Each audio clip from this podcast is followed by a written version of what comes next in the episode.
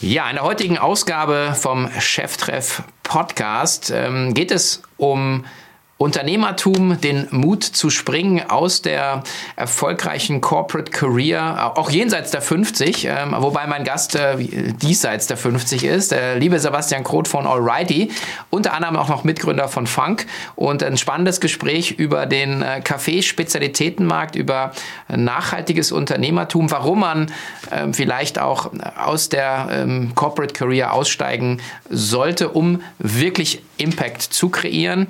Ähm, wir sprechen über viele Dinge und es ist ein sehr spannender Podcast geworden. Also viel Spaß. Herzlich willkommen zu Cheftreff, dem Future Retail Podcast von Sven Ritter. Im Gespräch mit den Machern und Innovatoren der digitalen Handelsszene. Zu Beginn ein kurzer Hinweis auf unseren heutigen Werbepartner F2X, das neue Produkt der Hermes Fulfillment. Omnichannel ist in aller Munde und um nachhaltig beim Kunden punkten zu können, braucht es neben dem Produkt, einem Webshop und Marketing eine skalierfähige Logistik. Mit F2X hat Hermes Fulfillment genau die richtige Lösung für dich, egal ob Startup oder Corporate. F2X ist der optimale Partner für dein Omnichannel Fulfillment. Vom breiten Sortiment wie bei Otto bis hin zu Spezialisten wie About You, ob Webshop, Marktplatz oder stationär, kombiniert oder einzeln – mit der F2X Logistik erhältst du alles aus einer Hand. Bei F2X profitierst du vom besten Retourennetzwerk Europas sowie von einem nationalen und internationalen Warehouse-Netzwerk, das auch den weltweiten Versand ermöglicht. Die Wahl von F2X als All-in-One-Dienstleister erlaubt dir außerdem die Steuerung deines Business durch Datentransparenz in Power BI. Denk deine Customer Journey also end-to-end -end und optimiere jetzt deine Logistik mit F2X. Du möchtest durchstarten? Dann findest du alle Informationen zu F2X unter f2-x.com/cheftreff. Ja, dann herzlich willkommen zu einer neuen Folge im Cheftreff Podcast und ich freue mich auf ein Gespräch rund um das Thema Genussmittel, nämlich Kaffee. Also ähm, muss ich sagen, dem, dem äh, Laster bin ich erlegen und äh, auch rund um das Thema Nachhaltigkeit. Und ich freue mich sehr auf ein Gespräch mit einem der ja, Co-Founder von Alrighty hier aus München, einem Kaffee-Startup und äh, begrüße ganz herzlich Sebastian Kroth. Hallo Sebastian. Hi Sven, vielen Dank für die Einladung. Ich freue ja. mich hier zu sein. Du bist auf der Durchreise und wir haben es irgendwie möglich gemacht. Ähm, Familie, drei Kinder und dann ja. äh, springst du noch ins Studio. Also ganz herzlichen Dank für deine Spontanität. Magst du uns kurz abholen und sagen, was macht Alrighty? Ähm, wir sind eine, eine, Rösterei aus, aus München, hier im Werksviertel Mitte. Und ähm, das Unternehmen heißt Alrighty Care Trade Coffee und wir sind ein Spezialitätenröster, ähm, der die Mission hat, äh, Spezialitäten Kaffee aus der Nische rauszubringen. Okay, jetzt habt äh, euer Setup hat sehr viele Besonderheiten, deswegen haben wir gesagt, wir, wir sprechen schon mal. Wir, euch gibt es ja noch nicht so lange, ich glaube 2021 seid ihr gestartet. Ne? Ja, genau. Wobei wir ähm, ehrlicherweise erst im März diesen Jahres richtig, richtig an den Markt gegangen sind. Ja, ja genau. Und äh, so Early Stage äh, ist immer die, die, die, Exception of the Rule. Aber, mhm. da habe ich gesagt, die Besonderheiten. Ihr habt ähm, einen ganz spannenden Co-Founder Circle auch. Also mhm, wir kommen klar. gleich zu dir, aber du hast ja. zwei Mitgründer, die ähm, auch so hat mich erinnert an Ray Kroc, den Gründer von McDonald's, der mhm. mit 53, glaube ich, ähm, mhm. wer ähm, den Film noch nicht gesehen hat, also warme Empfehlung, wirklich geiler Unternehmerfilm. Aber die haben ähm, aus der Dallmayr äh, also ein sehr großes Traditionshaus in führenden Positionen. Ich glaube, einer der Chefeinkäufer ist da ja. mit dabei. Aber magst du kurz mal sagen, wie das, wie das Setup ist und wie es eigentlich dazu gekommen ist? Ja, klar, gerne. Also ähm, ich mache das mit Volker und Daniel zusammen. Ähm, Volker Meyer-Lücke, Daniel Rezzotti. Äh, beide waren mal über 20 Jahre bei Dallmayr und äh, kommen aus der Kaffeebranche und sind absolute Experten in dem, äh, was sie da gemacht haben. Äh, Volker war Prokurist auch bei Dallmayr, war verantwortlich ähm, für den kompletten Rohkaffeehandel, den Einkauf und die Produktkonfiguration. Und Daniel hat das Marketing geleitet bei äh, Dallmayr. Genau. Okay, das, das heißt, also die, die, die Kompetenz und das Wissen bezüglich des Kaffeemarktes ist ja also komplett vorhanden. Ja. Dann stelle ich mir ja die Frage, ähm, werden wir auch gleich noch drüber reden, warum man dann sowas startet, was ihr startet, weil es ja, ja. nicht so, dass es, dass es keine Player gibt. Ich ja. hatte hier auch schon mal ähm, Coffee Circle mhm. ähm, im, im, im, Podcast, wo es ja um ein bisschen ähnlichen Ansatz geht wie bei euch. Und ähm, ich glaube, ihr habt auch irgendwo mal so, so erwähnt, dass es geht so ein bisschen David gegen Goliath. Mhm. Also wenn man sich den Kaffeemarkt anschaut, also alle Leute in Deutschland kennen wahrscheinlich Chibo, ja, ja oder ähm, was ich die typischen LEH-Handelsmarken, also alles, was im, im Supermarktregal steht. Und was ist dann, sagen, warum startet man dann sowas? Vor allen Dingen, wenn man so eine Karriere auch bei Dallmayr schon gemacht hat. Mhm. Also ich spreche jetzt natürlich ein Stück weit für, für die beiden ja, ja. auch mit, ja. Und du hast es ja gerade angesprochen. Ich glaube, die Besonderheit ist schon im Vergleich vielleicht zu einem, zu einem klassischen Startup. Beide sind Mitte 50, äh, absolute Expertise im, im, in der Kaffeebranche, Erfahrung, Netzwerk und ähm, für die beiden, und das war letztendlich, wenn wir gleich äh, auf meinen, meinen Teil äh, in dem Setup kommen, ähm, das war letztendlich auch das, was mich überzeugt hat, aus einer Haltungsperspektive, aus, aus so Positionen rauszugehen und zu sagen, wir wollen machen und wir wollen das so machen, wie wir es für gut empfinden. Und ähm, ich glaube, das ist was Besonderes. Äh, nicht nur von der Expertise, sondern einfach auch von dem, von dem Thema, ich mache das jetzt, ich gehe raus, ich mache mhm. es und ähm, äh, ich will was verändern, mhm. was in meinem Rahmen der Möglichkeiten liegt. Mhm. In deinem Rahmen der Möglichkeiten, du hast mhm. äh, 13 Jahre Coca-Cola als mhm. Kerben auf dem Berufsgewehr. Ja. Ähm, und jetzt auf die, die, die helle Seite der Macht, oder? Es bleibt ja dunkel, ne? Ja. ähm, nee, so würde ich das nicht formulieren. Mhm. Ähm, ich äh, äh, bin sehr dankbar über die Karriere, die ich bei Coca-Cola gemacht habe. Ich habe in Deutschland angefangen ähm, bei der Coca-Cola äh, GmbH. Das ist die direkte Tochter aus Atlanta. Da liegen die Markenrechte. Wir waren fürs Marketing zuständig und ich habe eine klassische Brand-Ausbildung gemacht. Ähm, habe das dann auf europäischer Ebene gemacht für äh, eine Business Unit, die sich Westeuropa genannt hat. Das sind 14 Märkte. Und habe da ähm, ja, Brand Marketing gemacht. Ich war am Ende Brand Director für die Marke Coca-Cola in Westeuropa. Und ich glaube, wir haben vorhin kurz äh, im Off über, über Kids gesprochen. Ich glaube, mit, ähm, mit zunehmendem Alter und äh, mit Kindern mit Verantwortung macht man sich halt viel Gedanken, was will man eigentlich mit seiner Zeit machen. Mhm. Und ähm, ab wann fühlt man sich bereit, was Eigenständiges zu machen? Und das bei einigen eher, bei anderen später. Ich bin 41 jetzt und für mich hat sich das äh, aus zwei Themen richtig angefühlt. Nämlich einmal ähm, von der Erfahrung, von dem Wissen, von dem, was ich bei Coca-Cola machen durfte, mit den Projekten, die ich gemacht habe. Ähm, das Gefühl zu haben, jetzt ist der richtige Zeitpunkt und dann, wie will ich eigentlich meine Zeit investieren?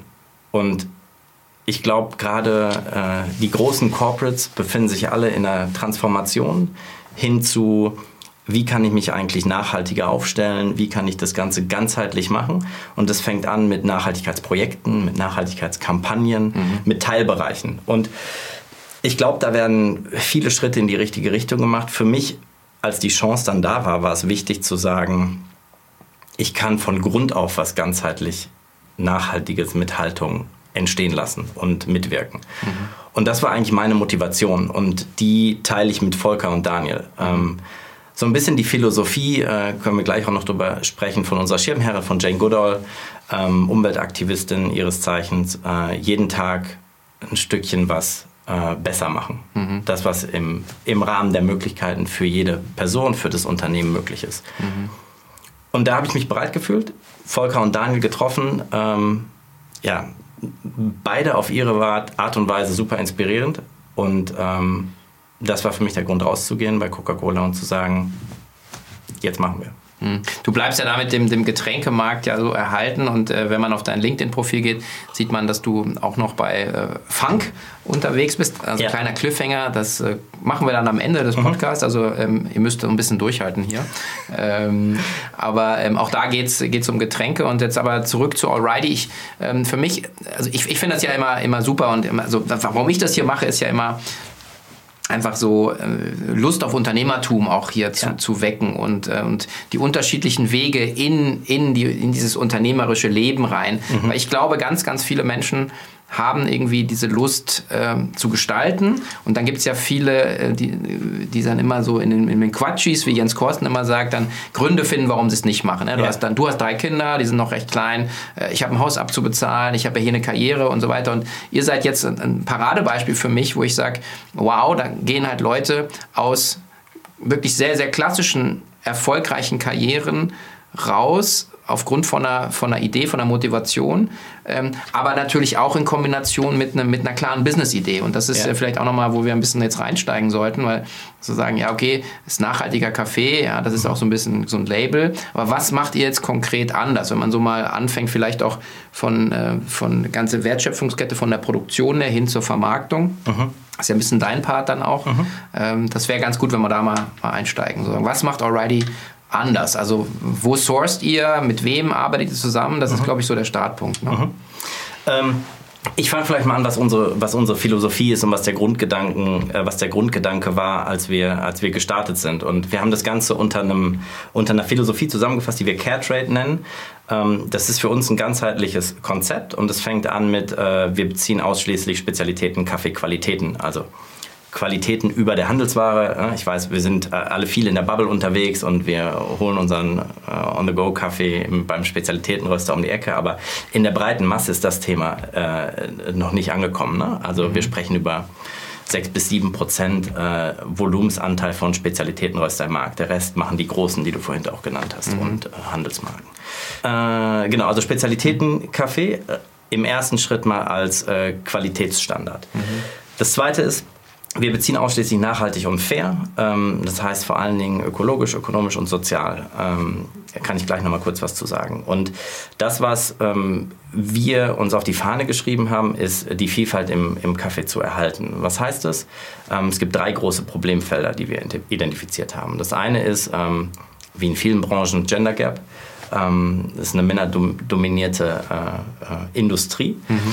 Und wir, das heißt, wir beziehen ausschließlich von Female Farmern. Ähm, das zweite Problemfeld ist äh, Generationsübergang. Also sprich, auf den Farmen ist der durchschnittliche Farmer ist über 50 Jahre und der Anreiz äh, fehlt oftmals für die Generation danach die Farm zu übernehmen. Das heißt, wir haben uns auf der anderen Seite fokussiert neben den Female Farmern auf das Thema Next Generation, äh, also Farmer im, im Übergang zu unterstützen. Mhm. Und das dritte Problemfeld ist ähm, äh, afrikanische Farmer. Warum? Weil äh, der Markt immer mehr dominiert wird von den, den, den großen Monopolisten, äh, den großen Märkten sind aktuell auf dem Weltmarkt sind 60 Prozent von Brasilien und Vietnam, ähm, Rohkaffee und äh, die afrikanischen Länder machen, sind aktuell so 20, um, um die 20 produzierende äh, Länder. Einige sind schon äh, von der Kaffeelandkarte verschwunden, die sehr guten Kaffee gemacht haben ähm, die machen nur noch 10% des Volumens. Und äh, mit Lieferkettengesetzen etc., die jetzt äh, kommen, die ersten großen Lieferanten gehen schon aus Äthiopien raus, ähm, wird das noch äh, sich, das wird extremer. Und deshalb haben wir gesagt, beziehen wir zum dritten Teil von afrikanischen Farmern. Mhm. So, das kann sich natürlich überschneiden, dass eine afrikanische Farmerin, die im Generationsübergang ist, aber so sind wir aufgestellt, dass wir ausschließlich von diesen drei Gruppen beziehen. Mhm. Und äh, wir nennen die Underdogs und sagen, äh, wir wollen diesen Underdogs eben eine Perspektive aufzeigen, um damit die Vielfalt im Kaffee mhm. äh, aufrechtzuerhalten, ähm, weil wir der Meinung sind, dass das in Zukunft kritischer wird. Mhm. Und da hilft natürlich, wenn man äh, irgendwie äh, Einkaufserfahrung hat. Äh, und Dalma, ich glaube, der Daniel war das bei euch, ne, oder? Also Volker macht den, macht den. Ah, Volker schon. Vo äh, ja. ja. kein Problem. Also Volker macht den, äh, macht den Handelspart. Ja. Ähm, um vielleicht ein bisschen Kontext zu geben, Volker hat äh, an der Börse in New York Kaffee gehandelt, hat dort gelebt, hat ähm, ich glaube 30 bis 40 Länder, ähm, mhm. Kaffee produzierende Länder bereist, äh, zigmal in Äthiopien, was ja so die, der, der, der Kern ist. Ähm, von allem und ähm, bringt eine unglaubliche Expertise mit. Äh, genau, da hilft natürlich die Erfahrung im Einkauf, aber gar nicht unbedingt oder gar, nicht nur preistechnisch, sondern mhm. vor allen Dingen das Netzwerk und die Erfahrung zu haben, weil letztendlich ist es immer noch ein People-Business und ähm, Ware zu beziehen im Kaffeeursprung von Farmern ähm, hat halt auch was mit Vertrauen zu tun. Was, was finde ich für Bedingungen wieder? Was heißt dann ökologisch, sozial, ökonomisch vor Ort? Ja, wir bezahlen über dem Handelspreis, klar um faire Preise zu, mhm. ähm, zu generieren, äh, um Einkommen sicherzustellen, auch äh, vor Ort. Aber dass, das, ähm, dass wir das sicherstellen können, das hat viel auch mit Netzwerk und Vertrauen und äh, auf der Farm gewesen zu sein oder Partner vor Ort zu haben, dem man vertraut. Mhm. Und das kann man halt besser sicherstellen, wenn man das seit 30, 40 Jahren macht. Mhm. Und jetzt, wenn man auf die Marge schaut, weil du hast äh, auch im Vorgespräch schon ein bisschen erwähnt, da würde ich auch gerne mal drauf gucken, ähm, heißt das auch, dass durch, durch den Direktbezug, weil, also ich hatte hier im Gespräch, war dann auch die, die, die mit, mit anderen immer dieses Thema, also Direct Trade, dass man ja. ja direkt von der Farm kauft. Also habt ihr auch ein bisschen mehr Luft drin, weil ihr einfach ein paar Leute aus der, aus der Kette rausnehmen könnt, oder? Weil wenn er höhere Preise zahlt, muss mhm. ich dann entweder mehr verlangen, was ihr tut. Mhm. Da kommen wir nachher zu. Mhm. Aber es ist natürlich auch cool, wenn man sagt, man nimmt halt zwei, drei Leute aus dieser Lieferkette mit raus, oder? Wir nehmen in dem Sinne keine Leute raus. Dieses, dieses Wort Direct Trade ist auch mhm. so ein bisschen, es gibt immer es gibt immer Handelshäuser dazwischen, die den mhm. ganzen Clearingsprozess machen, etc. Mhm. Also das ist nicht so, dass ich äh, irgendwo mit der Post was einkaufe, ja. den Farmer direkt bezahle mhm. und dann schickt er mir das. Das, mhm. ist nicht, das ist nicht der Fall, aber das ist auch nirgendwo der Fall. Also da sind immer Partner dazwischen in der, äh, in der Supply Chain. Okay. Die dann aber auch. Aber die haben auch ihre berechtigte Rolle, ne? Genau. Ja. Und halt nach bestimmten Kriterien arbeiten, die, die, genau. die wieder zu eurer Firmenphilosophie passt. Oder? Genau. Ohne, ohne so Partner könnte man das vor Ort ja gar nicht sicherstellen. Mhm. Weil ich, ich, ich kann ja nicht jeden Tag vor Ort sein und gucken, was passiert. Ja. Genau. Habt ihr dann Exklusivverträge mit den, mit den Farmern vor Ort oder wie macht ihr das? Dass ihr komplette Mengen abnimmt, weil das werden ja eher kleinere Farmen sein oder wie macht ihr das? Ja, das passiert über, über Partner, über Handelshäuser, aber da gibt es keine, mhm. keine Exklusivverträge. Okay. Aber ja. wie stellt man dann sicher, dass man sagt, okay, man hat jetzt x Prozent genau von diesen Farmen, also mit drin, weil wenn Wie meinst du x Prozent? Also ich meine, du hast ja, du hast dann, also ich stelle mir das jetzt vor, du hast jetzt Äthiopien, du hast ja, was ich, zehn Farmer, mhm. die jetzt euren Kriterien entsprechen, mhm. die liefern dann an, an eine lokale Vorverarbeitungsstelle oder ich weiß gar nicht, vielleicht kann man das einmal durchgehen, wo man sagt, wie läuft eigentlich der Kaffee sozusagen hier nach Europa, mhm. dass man das einfach sicherstellt, dass dann auch wirklich nichts zugemischt wird zum Beispiel, ja, wie mhm. es im Wein halt häufig der Fall ist. Ja, okay. Äh, also letztendlich kann ich dir das nicht im Detail mit einem Muster beschreiben, mhm. weil das je Markt natürlich unterschiedlich ist. Ne? Okay. Brasilien hat den großen Anteil, weil Brasilien unter anderem halt äh, sehr stark industrialisiert ist. Ja? Es mhm. gibt auch eine maschinelle äh, maschinelles Pflücken. Okay. Ähm, in Äthiopien funktioniert das Ganze halt eher im, äh, im Garten teilweise, wo äh, gepflückt wird und dann wird es zum Nachbarn gebracht, dann mhm. zum lokalen Markt gebracht. Mhm. Also es sind halt komplett unterschiedliche Voraussetzungen. Deshalb kann ich dir das nicht eins zu eins so, das ist das Schema, wie okay. es passiert, weil unterschiedliche Voraussetzungen halt sind. Mhm. Aber letztendlich ähm, ähm, äh, wird der, Kaffee, der Rohkaffee produziert in den, in den Ursprungsländern, äh, dann wird er verschickt, ähm, wird äh, ja, über, übers Meer gebracht, äh, läuft meistens hier in Hamburg-Bremen ein und äh, dann wird der Rohkaffee äh, zu uns in die Rösterei geschickt mhm. und wir rösten den Kaffee. Mhm. Genau. Okay, die ist hier in München, gell? Genau, wir haben hier in München jetzt ähm, vor zwei Wochen eröffnet, im Werksviertel Mitte, was für uns auch ähm, hier die Münchner werden, werden, werden es kennen, was ein super inspirierender Ort ist. Äh, weil es äh, die Grundidee, es ist ein Riesengelände, die Grundidee dort ist, ich glaube es sind 7000 Menschen, die dort arbeiten, wohnen, leben und äh, ein- und ausgehen, ähm, ist so einen äh, nachhaltigen Spiegel der Gesellschaft zu etablieren. Und äh, da fühlen wir uns sehr, sehr wohl und inspiriert von den Nachbarn, die äh, um uns herum sind. Wir sind im Werk 13, für die, die es ähm, hier in München zum, zum Ostbahnhof zieht, mhm. Äh, gerne mal vorbeischauen. Äh, und das ist so ein bisschen äh, das Handwerkerwerk. Ja? ist ein, ein mhm. Schloss da dabei, etc. Und wir fühlen uns da mit der Rösterei sehr wohl. Mhm. Das ist äh, ein Teil, um, ich würde sagen, unsere Seele zu zeigen. Ähm, wir haben da auch ein, ein innovatives Setup. Wir haben drei E-Röster, die über Ökostrom gepowert werden. Und ähm, das ist das ist so ein bisschen das, wo man uns erleben kann. Äh, wir haben zusätzlich aber einen Partner, mit dem wir die, die Mengen, die wir produzieren, äh, auch stemmen können. Ähm, weil ich glaube, neben der, Expertise äh, äh, kommen wir gleich sicherlich auch noch drauf, was, was ist denn unsere Vision, so wo wollen wir ja. hin, weil ich glaube, Impact kann man auch nur machen, wenn man eine gewisse Größe hat. Ähm, ne? Spezialitätenkaffee aus der Nische bringen hat ja dann auch was mit, damit zu tun, Größe zu machen. Ähm, zum einen fürs Geschäft, aber vornehmlich um Impact zu generieren, weil wir können uns ja schöne Themen überlegen und ausdenken, aber die wirklichen Impact habe ich halt nur, wenn ich Größe generiere. Ja. Und das ist Ziel langfristig und da haben wir einen Partner, mit dem wir das Ganze auch skalierfähig machen können. Mhm. Ähm, und Genau, das ist äh, ja. so ein Stück weit vielleicht auch ein Unterschied, aber. Ja, nee, aber das ist ja genau die andere Seite dann, dass man sagt, okay, man hat jetzt äh, die Supply-Side letzten Endes ähm, sichergestellt und auch entspricht der, sagen, der Philosophie. Und jetzt geht es ja dann darum, ähm, wie, wie bekomme ich äh, sagen, einen Kaffee an, an den Kunden. Mhm. Und, ähm, und ähm, auch für die Münchner, ähm, äh, Oktoberfest ist ja gerade vorbei. Und da wart ihr, glaube ich, auch vertreten bei einem mhm. Café, im Café Café Therese, ne? Ja, genau. Genau, habe ich gesehen. Ähm, aber das ist also, also da wäre für mich auch die spannende Frage. Also ich meine, man, man kann vielleicht auch nochmal auf die Produktseite kurz zu schauen. Ihr habt ja, glaube ich, vier, ähm, vier Produkte, ne? Mhm. die man beziehen kann. Ähm, online. Ne? Ja. Ähm, unter anderem. Unter anderem, genau. Aber was wäre jetzt so der natürliche Weg? Ähm, weil, also, um, um also deswegen hatte ich das angesprochen. Also Café Therese Gastro quasi. Ja, ja. Das ist also auch so immer ein Weg, den man, ja. den man gehen kann. Ähm, LEH ist sozusagen der dritte, aber sagen, was ist da so euer Plan? Ja, also vielleicht einmal noch aufs Produktportfolio, weil ich glaube, das ist.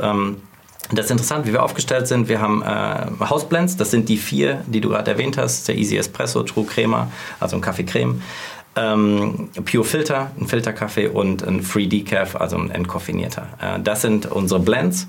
Und dann haben wir neben den Blends noch ähm, äh, Single Origin äh, Kaffees, die ja, nochmal die Vielfalt zeigen. Äh, mhm. Vielfalt im Sinne von regional, saisonal ähm, und auch geschmackliche äh, andere Einflugschneisen. Die sind dann von einer Farm, von einem Farmer teilweise, mhm. äh, von einer Region. Und äh, bei den anderen, bei den Hausblends, das ist so das, äh, ja, das Hausblend-Produkt halt. Ne? Mhm. Der, das so muss immer gleich schmecken quasi. Genau, das, da sind definierte Geschmacksprofile, mhm. ähm, äh, die wir auch, ich würde sagen, ähm, im Spezialitätenbereich, aber mit einer Nuance für den, für den Mainstream konfiguriert haben, vom, von den Geschmacksprofilen. Mhm. Und dann aber, um geschmacklich die Vielfalt im Kaffee zu erleben, die Single Origins. So, das ist, das ist unser Portfolio. Und dann, ich kaufe dann die geröstete Bohne, ne? Genau. Quasi. Ja. ja. Gemahlen oder als ganze Bohne. Okay. Ja. Genau. Mhm. Du kaufst die geröstete Bohne, ja. ja. Ähm, so, um auf deine Frage zurückzukommen, äh, wie sind wir distribuiert? Was ist so unsere Strategie? Ähm, wir äh, wir haben einen Multi-Channel-Approach ähm, und wir sind in der Gastro vertreten, also hier für die Münchner äh, Schreiberei Spöckmeier, ähm, Bergson, vielleicht ein Thema, was, was bekannt ist, was jetzt im Januar aufmacht, äh, super cooles Outlet. Und ähm, sind aber auch in der Systemgastronomie äh, vertreten. Es war unser erster großer Kunde mit Dean David. Äh, und äh, da haben wir halt auch eine nationale Verbreitung. Also, was in dem Bereich interessant ist, ist unsere Geschichte mit dem Fundament, was wir haben, der Expertise und der Skalierfähigkeit, sind Themen, die halt für den Gastronomen interessant und spannend sind oder für den Unternehmer in dem Sinne, weil natürlich äh, ein Glück wird verstärkt danach geguckt, wie funktioniert eigentlich meine Supply Chain äh, innerhalb der Gastronomie etc. Was für Zulieferer habe ich? Ähm, wo stimmen Qualität, aber auch Haltung? Und mhm. da erfahren wir in, den, in dem letzten halben Jahr, in dem wir am Markt sind, halt äh, unglaublich positive Resonanz auf das Thema. Äh, das ist ein Bereich, da überzeuge ich ja sehr stark den Gastronomen. Ähm, natürlich versuchen wir das äh, gemeinsam auch zu etablieren äh, in der Gastronomie, in der Systemgastronomie, dass da die Marke Alright, dahinter äh, steht, aber ich bestelle letztendlich ein Cappuccino. Also geht es äh, und ich bestelle nicht den Alrighty Cappuccino. Also geht es im ersten Schritt da um, äh, um, den, um den Gastronomen, um mhm. den Systemgastronomen, mhm. um den Unternehmer. Mhm.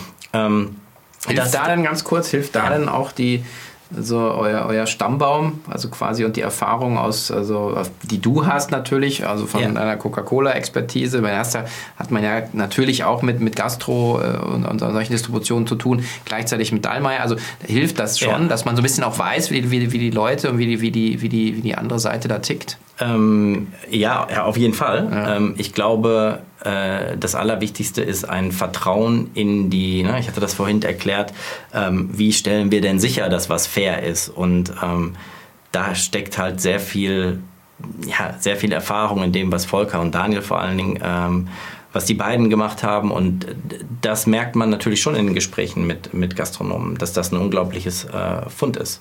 Mhm. Ja, also das hilft, ja, ja. klar. Ähm, so, das ist so Gastronomie. Wir äh, haben äh, weitere Distributionskanäle. Wir sind äh, seit, ähm, seit kurzer Zeit im Rossmann, testen da äh, Drogerie an und äh, sind froh, dass wir mit Rossmann da einen guten Partner an der Seite haben. Ähm, wir sind da als Kompetenzprodukt, weil das ist ja äh, Spezialitätenkaffee, ist nicht das klassische Kaffeeprodukt im Regal. Mhm. Und ähm, gucken, dass wir das gemeinsam zum Wachsen bekommen. Wir sind in einzelnen LEH-Outlets, äh, bei Edeka MBUs ähm, und äh, bei ein, zwei Rewe-Filialen und gucken da, dass wir ein, äh, ein, Wachstumssystem hinbekommen, dass wir lernen äh, in Bezug auf Platzierungen, in Bezug auf was ist ein Unterstützungspaket, was da sein muss. Und ähm, ich würde sagen, da lernen wir gerade und äh, gucken, dass wir das äh, konfigurieren. Es ist kein System, wo wir reingehen und sagen, im besten Fall nationale Listung, schnell, groß und äh, wir gucken einfach mal, mhm. ähm, sondern das Ganze ist eher ein organisches Wachstum und äh, da ist LEH Drogerie ein, äh, ein Kanal, den wir, ähm, wo wir happy sind, dass wir, dass wir das da, äh, dass wir das ja. ausprobieren können. Ja. Weil klassischerweise, wenn man sagen, die, also klassischerweise kann man nicht sagen, aber es gibt halt viele, die hier, hier waren, die ähm, den, den Weg, also ähm, Nukao, äh, die also sehr über, über LEH gegangen sind ja. und dann erst online entdeckt haben. Dann gibt es halt die anderen Beispiele, die also ich glaube über Wur oder so, das dann einfach erstmal online, dann LEH, dann wieder nicht und dann, mhm. also dass man aber eher versucht, ähm, erstmal über online so ein bisschen auch so Pull aus dem Markt irgendwie ja. zu, zu, zu generieren. Ähm, das ist noch nicht das, was ihr gemacht habt. Ich meine, ihr seid jetzt gerade in dem Jahr wirklich, wirklich erst am Markt. Ja. Ähm, wenn man auf, aufmerksam liest, dann äh, ihr seid finanziert, ja. aber nicht klassisch finanziert über Venture mhm. Capital in dem Sinne, sondern ja. ihr habt doch Manuel Neuer jetzt mit dem Cap Table, mhm. aber also ihr werdet jetzt nicht eine, eine 10 Millionen äh, Finanzierung haben. Das heißt also, die, die Budgets sind auch wahrscheinlich ein bisschen, bisschen knapper, was ja nicht schlecht ist für die Kreativität. Ne? Ähm, ja, äh, das stimmt. Ich glaube, ähm, bei uns ist das große Thema, dass wir halt, äh, ja, wir wollen, den, wir wollen den Scale, um Impact zu haben, aber es ist ein organisches Wachstum. Mhm. Wie du gerade gesagt hast, wir haben kein, kein VC am Cap Table, ähm, es ist kein, es ist kein Reichweiten-Game im ersten Schritt, äh, sondern wir wollen schon eine profitable mittelständisches Unternehmen äh, aufbauen. Mhm. Und ich glaube, du hast irgendwann das mal gesagt, so nach fünf Jahren ist so, äh, es ist Crunch Time, da weiß ich eigentlich erstmal, wo ich, wo ich richtig stehe. Und ähm, unser Ziel ist schon, innerhalb dieser fünf Jahre äh, eine, äh, eine, eine national bekannte Marke aufzubauen. Aber vor allen Dingen im ersten Schritt über Distributionspunkte, um über Erfahrung mit unserer Marke, mhm. mit unserem Produkt und nicht über, ähm, wir machen kein klassisches Paid Marketing äh, mit äh, Kampagnen etc. Und selbst wenn du im D2C-Bereich bist, ähm, ich mache kein äh, Paid Performance, kein Social, Social Paid. Äh, die, da sind wir mit den aktuellen Bedingungen in dem Markt, äh, was ja eh immer schwieriger wird, äh, da haben wir die Margen auch nicht, um, um da einen Case zu bauen, der rein auf, auf Paid Performance funktioniert. Mhm. Ähm, aber das ist total in Ordnung, weil ich glaube, der Weg, den wir gerade gehen, wir sind viel auf Events, ähm, wir, wir machen gerade Festivalkonzepte etc., weil ich glaube, man muss uns erleben. Man mhm. muss das man muss es spüren und man muss das Produkt probieren. Ähm, und das ist eigentlich die Idee, wie wir wachsen. Deshalb Multikanal. Wir gucken gerade, welche Kanäle für uns funktionieren. Äh, wir arbeiten an Mobilkonzepten, ähm, um äh, dann zu gucken, wo skalieren wir in, in den jeweiligen Kanälen. Ich meine, wir sind ein halbes Jahr am Markt und haben, ich glaube, den Fächer gut aufgemacht. Und im nächsten Schritt geht es darum zu gucken, wo kanalisiere ich dann, was funktioniert für uns ja. mit den Mitteln, die wir haben. Ja setzt natürlich auch immer voraus, dass man äh, auf der Gesellschafterseite halt auch Menschen hat, die das verstehen mhm. und äh, nicht die Nerven wegschmeißen. Also immer übrigens äh, ein, ein Shoutout an alle Gründerinnen und Gründer. Schaut euch, äh, mit wem ihr euch zusammen in die Kiste legt, äh, weil es häufig schwierig ist, äh, dann Leute, die dann die Nerven wegschmeißen. Ähm, dann wieder aus dem Cap-Table rauszukriegen. Und das meine ich echt ernst, weil viele Leute nehmen dann immer Geld Hauptsache Geld und ähm, ich habe das auch lernen müssen. Also ähm, es gibt Geld und Geld und, äh, mhm. und, und, vor allen Dingen, wenn es um eine, um eine Mission geht, ja, bei, yeah. bei, einem Unternehmen. Und du hast gesagt, die fünf Jahre, ja, ich, also ich sehe es hier immer wieder, mhm. sozusagen five years und dann bist du eigentlich erstmal da, dass du sagst, okay, ah, ich, ich habe jetzt verstehe ich mein Unternehmen, ich verstehe ja. meinen Markt, ich verstehe meine Kunden und ich glaube, die Zeit braucht es auch. Ja. Ähm, gut, und dann gibt es natürlich die Beispiele, Klammer auf, Klammer zu, die dann im Dunkeln mit dem Kopf gegen die goldene Glocke laufen und dann das Ding in ein, zwei Jahren flippen oder so. Aber ja. das ist halt nicht die Regel, sondern du, ja. wenn du unternehmerisch agierst, musst du einfach ein bisschen langfristiger denken. Mhm. Also und, und da jetzt, wenn man jetzt mal nach vorne schaut, wo wollt, wo, wollt ihr denn, wo wollt ihr denn hin? Also was ist denn für euch dann Impact? Was wäre denn für euch ein, ein Erfolg? Also mhm. meine jetzt, Zahlen brauchen wir jetzt noch nicht zu nennen, aber wo wollt, wo wollt ihr denn mal hin? Wie viele Tonnen wollt ihr machen? Was für ein Umsatzvolumen? Da sind wir aber Zahlen. also, ja, aber perspektivisch. Also ja, aktuell ja, ist ja, glaube also, ich, jetzt... Ja, aktuell. Ich, ich glaube, wir, wir werden das, das Jahr äh, nach, nach, einem, nach einem halben Jahr irgendwo so zwischen 50 plus Tonnen äh, beenden, was mhm für uns schon extrem, äh, extrem großer Erfolg ist nach mhm. einem halben Jahr. Und ähm, wir sehen aber perspektivisch, dass wir irgendwo in Richtung, ähm, in Richtung 5000 Tonnen kommen können. Mhm. Äh, nicht nur können, sondern wollen, um halt diesen Impact zu kreieren. Mhm. Ähm, du hast vorhin aber äh, noch was angesprochen, da würde ich gerne noch was zu sagen, weil du gesagt hast, ähm, ja, ja, ihr habt, äh, da muss der Cap Table mitspielen, da müssen die Investoren mitspielen und ähm, ich habe äh, Gesellschafter genannt, das klingt nicht ganz so ja, ich, Das ist witzig, weil wir tatsächlich von Gesellschaftern reden. Wir ja, sprechen ja. nicht von Investoren. Genau. Ich glaube, das ist auch ein Stückchen, wie das ganze Projekt angefangen hat. Und das ganze Projekt hat nicht klassisch Startup angefangen. Wir haben uns überlegt, ähm, was ist ein Konzept, was ist eine Idee, wo könnten wir Geld verdienen?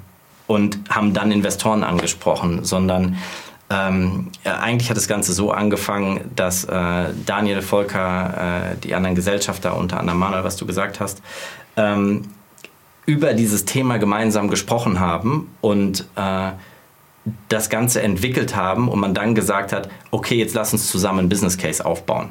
Also den Business Case haben dann natürlich Volker Daniel noch nicht gemacht, aber es ist nicht das klassische, wir haben eine Idee, wie wir Geld verdienen können, jetzt wollen wir äh, jetzt wollen wir Investoren reinholen, sondern das ist schon ein Stück weit äh, gemeinsam entstanden und die Gesellschafter waren äh, begeistert von der Grundhaltung, von der Idee und natürlich aber auch von der Expertise von einem Volker und einem Daniel im Kaffeebereich und von dem, was ich mitbringe an meiner Historie. Äh, mhm.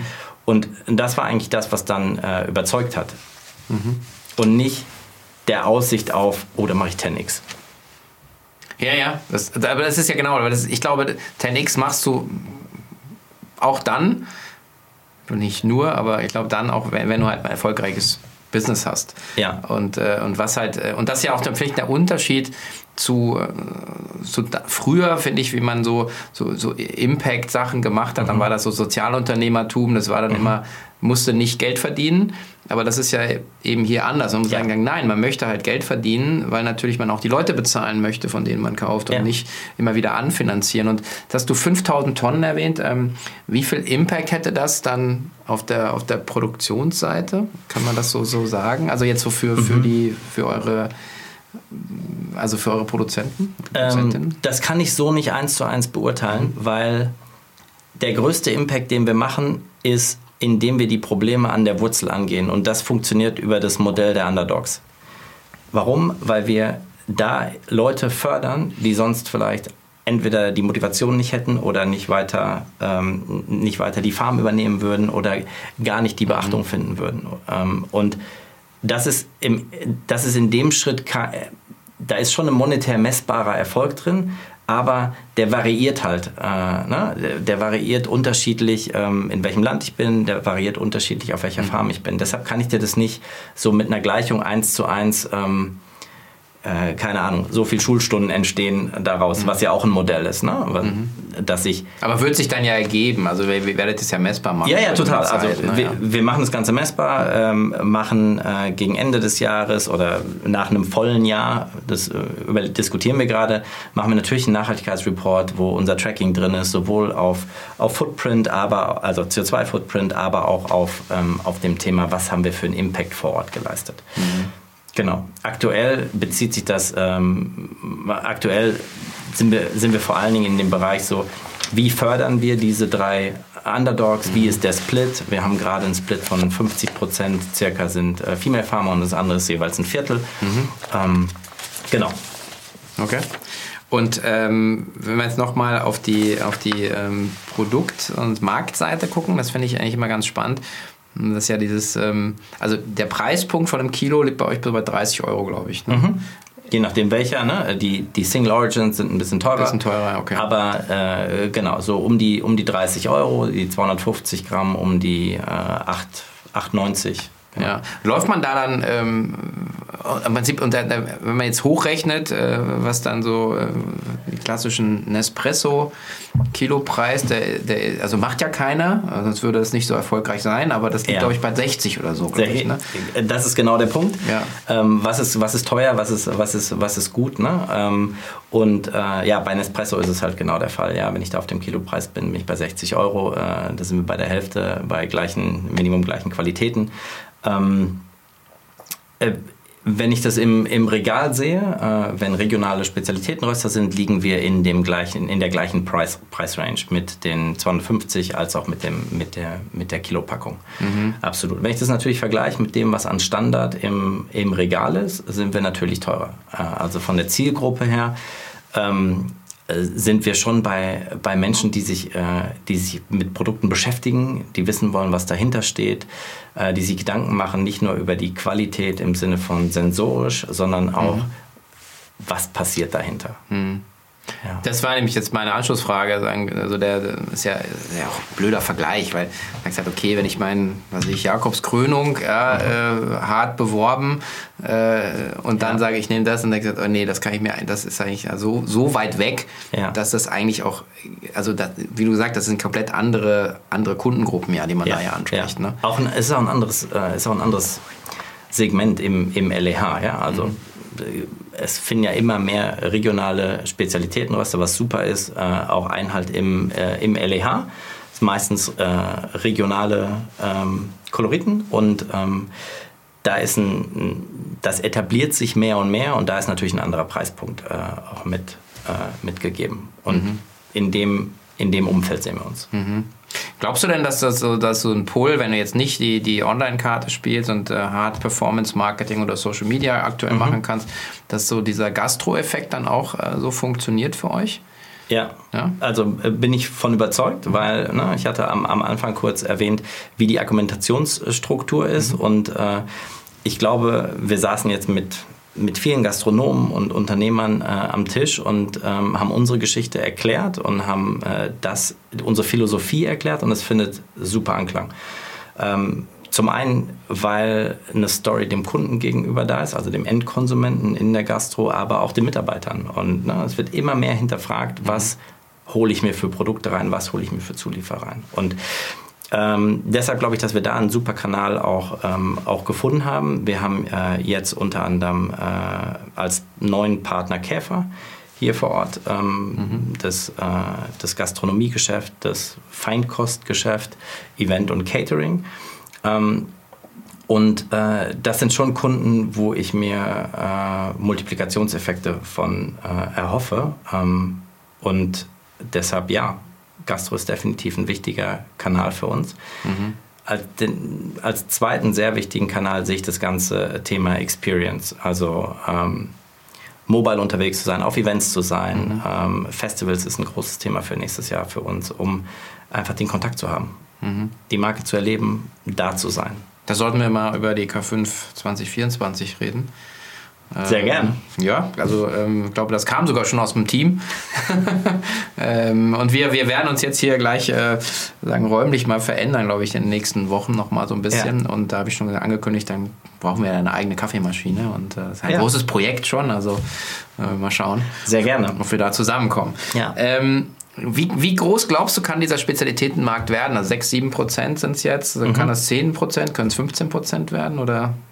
Äh, Ich, Also- ich, ich glaube schon, ich kann dir da keine Zahl nennen, ähm, aber äh, ich glaube, was man halt immer mehr merkt auf allen Bereichen, dass sich immer mehr damit beschäftigt wird, welche Qualität und ähm, was steckt dahinter, was ist die Geschichte dahinter. Und ähm, ich glaube auch, man sieht ja, dass äh, in allen Kategorien auch die Großen, die, die Marktführer, die Big Corporates halt eigene Sublinien machen, die das imitieren. Mhm. Das, das Handwerkliche, das äh, ganzheitlich nachhaltig aufgebaute. Imitieren ist vielleicht das falsche Wort, aber dass man es ebenfalls probiert. Und das zeigt schon, dass da ein Markt ist, der weiter, der weiter, äh, der weiter wächst und sich weiter etabliert. Und ähm, Klar steht da der Preispunkt, aber das ist ja nicht ein Preispunkt, weil mhm. eine riesen, riesen Marge gemacht werden will, mhm.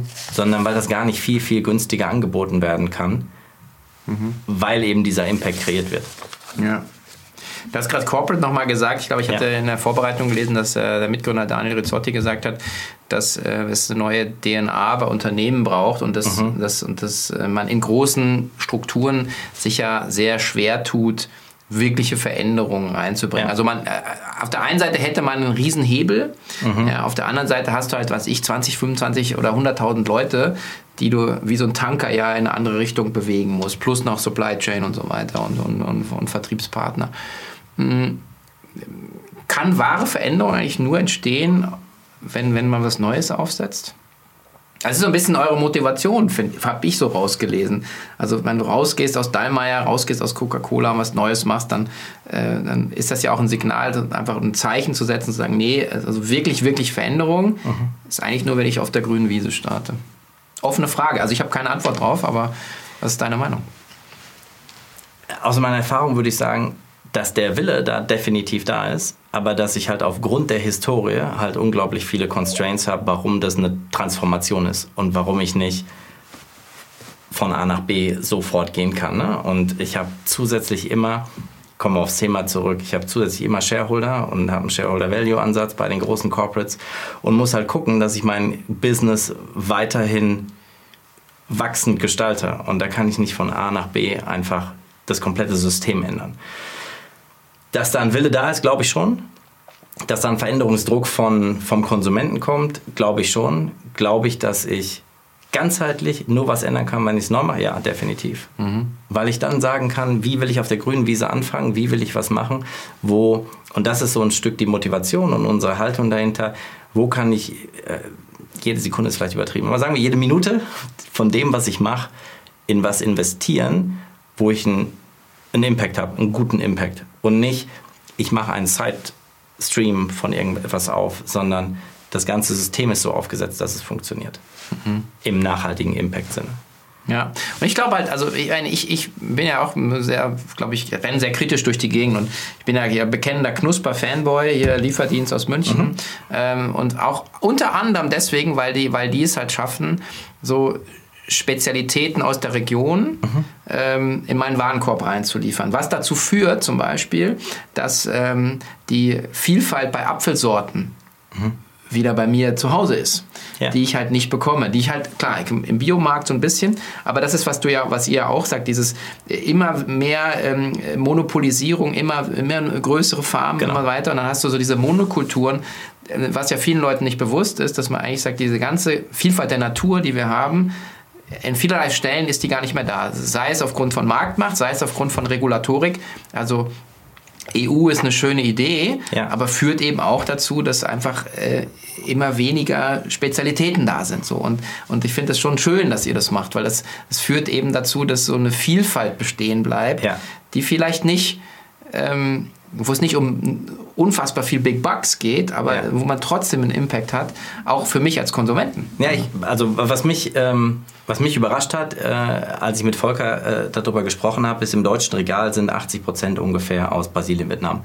Das sieht man so ja nicht. Nee. Ne? Aber wenn du dich dann damit beschäftigst und auch äh, irgendwie Kaffee ist, ist nicht nur das meistgetrunkene Produkt in Deutschland, sondern hat die meiste Aromenvielfalt an Nahrungsmitteln, die es gibt auf der Welt. Auch mehr als Wein. Also 800 Aromenausgestaltungen gibt es. Mhm. Und ähm, da so eindimensional eigentlich im, im Markt unterwegs zu sein, ist eigentlich genau das Phänomen, was du beschreibst. Äh, diese Vielfalt zu erhalten, die jetzt auch noch durch ne, klimatische Bedingungen im Kaffee äh, plus ähm, Monopolisten äh, irgendwie gefährdet ist, die zu erhalten und überhaupt zugänglich zu machen, ist ein großer Treiber von dem, was wir machen, um genau den Effekt zu erzielen, wie du sagst, äh, sich damit zu beschäftigen und erstmal zu verstehen.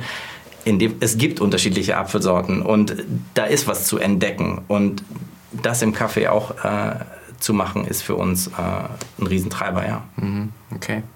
Ja, sehr cool. Ähm, ich würde gerne zum Abschluss auch nochmal zu deinem zweiten äh, Thema in deiner, mhm. in deiner Vita, in deinem LinkedIn-Profil kommen. Ja.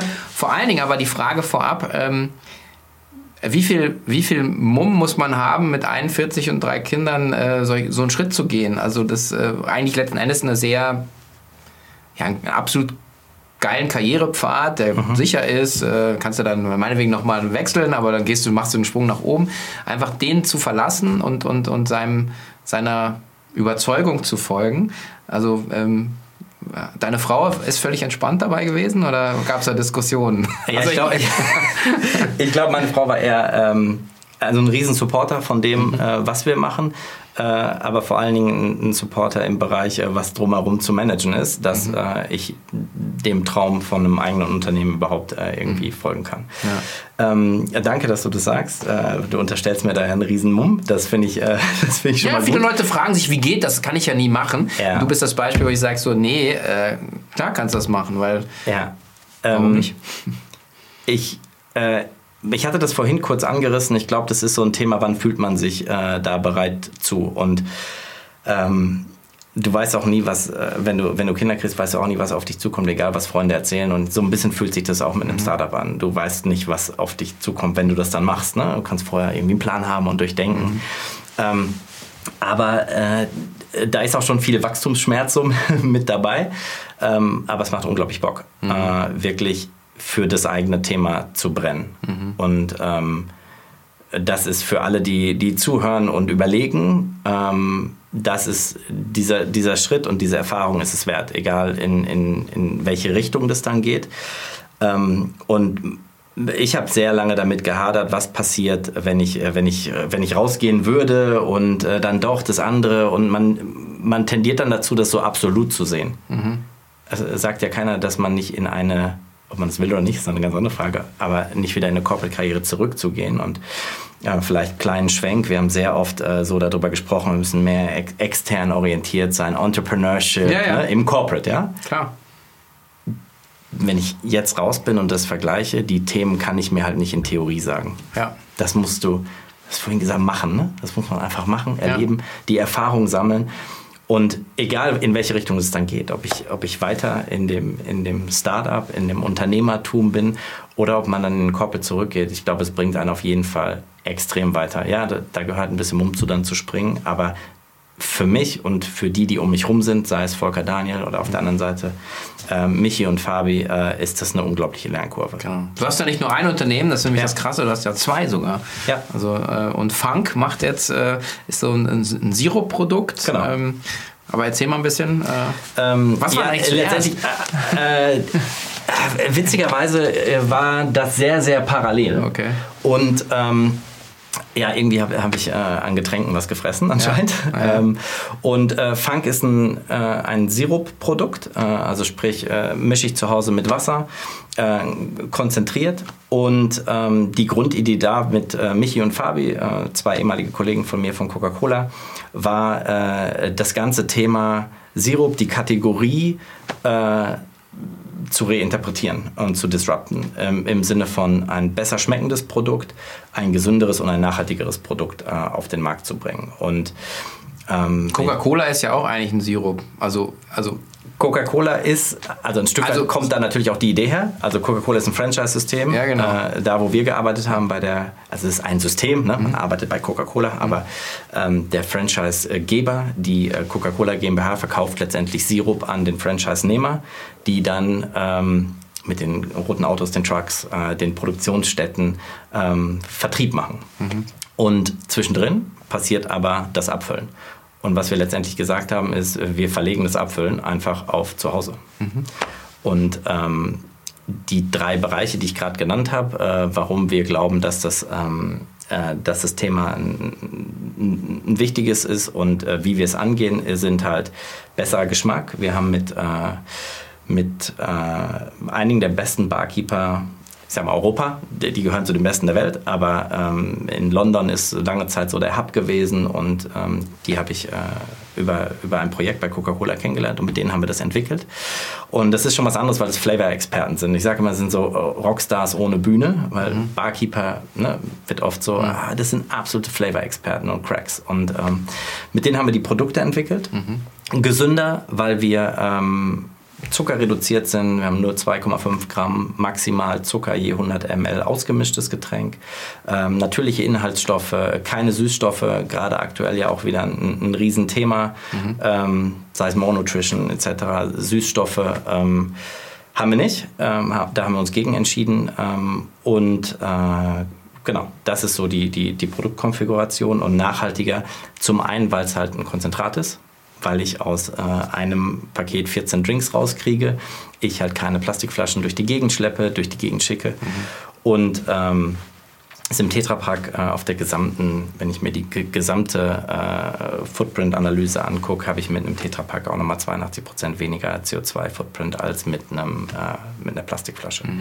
Okay. Und das ist so ein bisschen das System. Ähm, das ist eher ein, ein, Online-Case, ähm, wobei wir auch da äh, ab nächstem Jahr ähm, äh, im, im, deutschen, äh, im deutschen Handel national vertreten sind äh, mit einer ersten Listung.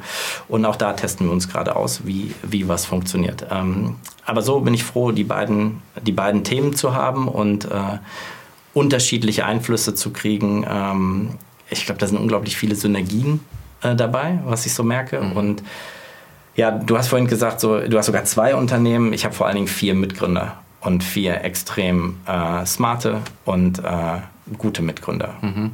Und deshalb funktioniert Und das geht auch? Machst du 50-50 dann, mhm. oder? Ja. Okay, ja. Genau. Okay. Also, geht das? Ja, das geht. Ja.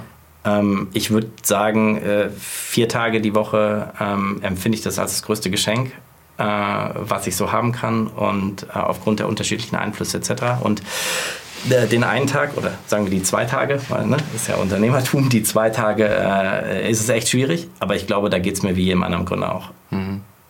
Okay. Ja.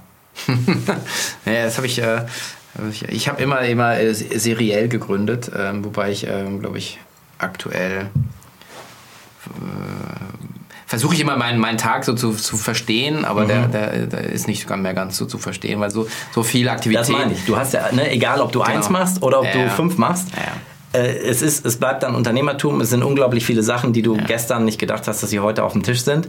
Und das ist dann dieser Tag, wo du denkst, um Himmels Willen, mir wächst alles über den Kopf. Ob ich zwei oder eine Sache mache. Ja, okay. Ich glaube, es gehört zum Unternehmertum irgendwie dann dazu. Ne? Ja, und ich meine, gut, die beiden Sachen äh, befruchten sich dann natürlich auch bei dir. Ja. Du sagst halt irgendwie, also äh, im Prinzip Distributionskanäle, äh, Getränk, ja, ja, also das ist dann online, äh, also ist schon, ist schon also ich habe auf jeden Fall Learnings ja. auf, es ist eine ähnliche Klaviatur und ne, durch die Erfahrung bei Coca-Cola äh, spielt sich die Klaviatur ja weiter. Ähm, ja.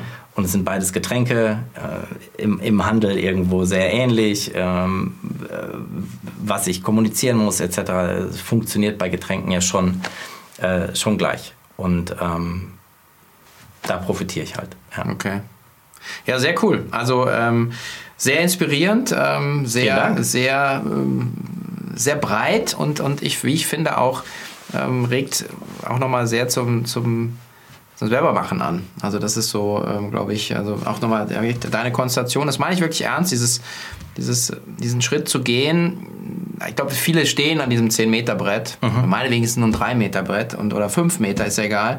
Und wenn du Höhenangst hast, dann springst du halt nicht runter. Aber eigentlich mal zu sagen, komm, ja. einfach mal machen, ähm, weil das fühlt sich einfach dann eigentlich gar nicht so schlimm an, wie man denkt. Ne? Ja, es ist dann halt, äh, also ich glaube, ein... Ähm ein Trick ist halt immer dieses, der Berg ist so hoch, ne? Und ich kann halt nicht heute über den Berg gehen, mhm. sondern ich muss halt langsam den Berg hochgehen. Und ja. äh, nur so funktioniert es. Und manchmal ist der Berg halt zu groß. Ähm, dann denke ich an einem von diesen, diesen Tagen, um Himmels Willen. Aber ähm, äh, für mich stand nie zur Debatte, alleine zu gründen. Ich glaube, das ist auch nochmal eine. Mhm eine, äh, eine, eine, Diskussion, die du mit Sicherheit hier schon äh, auch zigmal geführt hast. Nicht nur, äh, mit wem gehst du ins Bett im Investorenbereich, sondern mit wem gründest du eigentlich. Für mich stand nie zur Debatte, ähm, alleine zu gründen, weil ich immer irgendwie so ein Teamplayer war mhm. und ähm, mir das halt auch unglaublich viel äh, Energie gibt, das mhm. mit, mit jemandem zusammen zu machen und gemeinsam Sachen zu entwickeln. Und genau, deshalb glaube ich, äh, das ist auch eine, eine Frage, die man sich gut stellen kann, wenn man auf dem, auf dem Brett steht, wer springt eigentlich mit mir runter. Ja, das hilft auf jeden Fall. Ich glaube auch da ähm, Genau, ähm, genau, kann man ja dann eben in, in, solchen Konstellationen auch irgendwie sich dann gegenseitig ein bisschen stützen. Ja.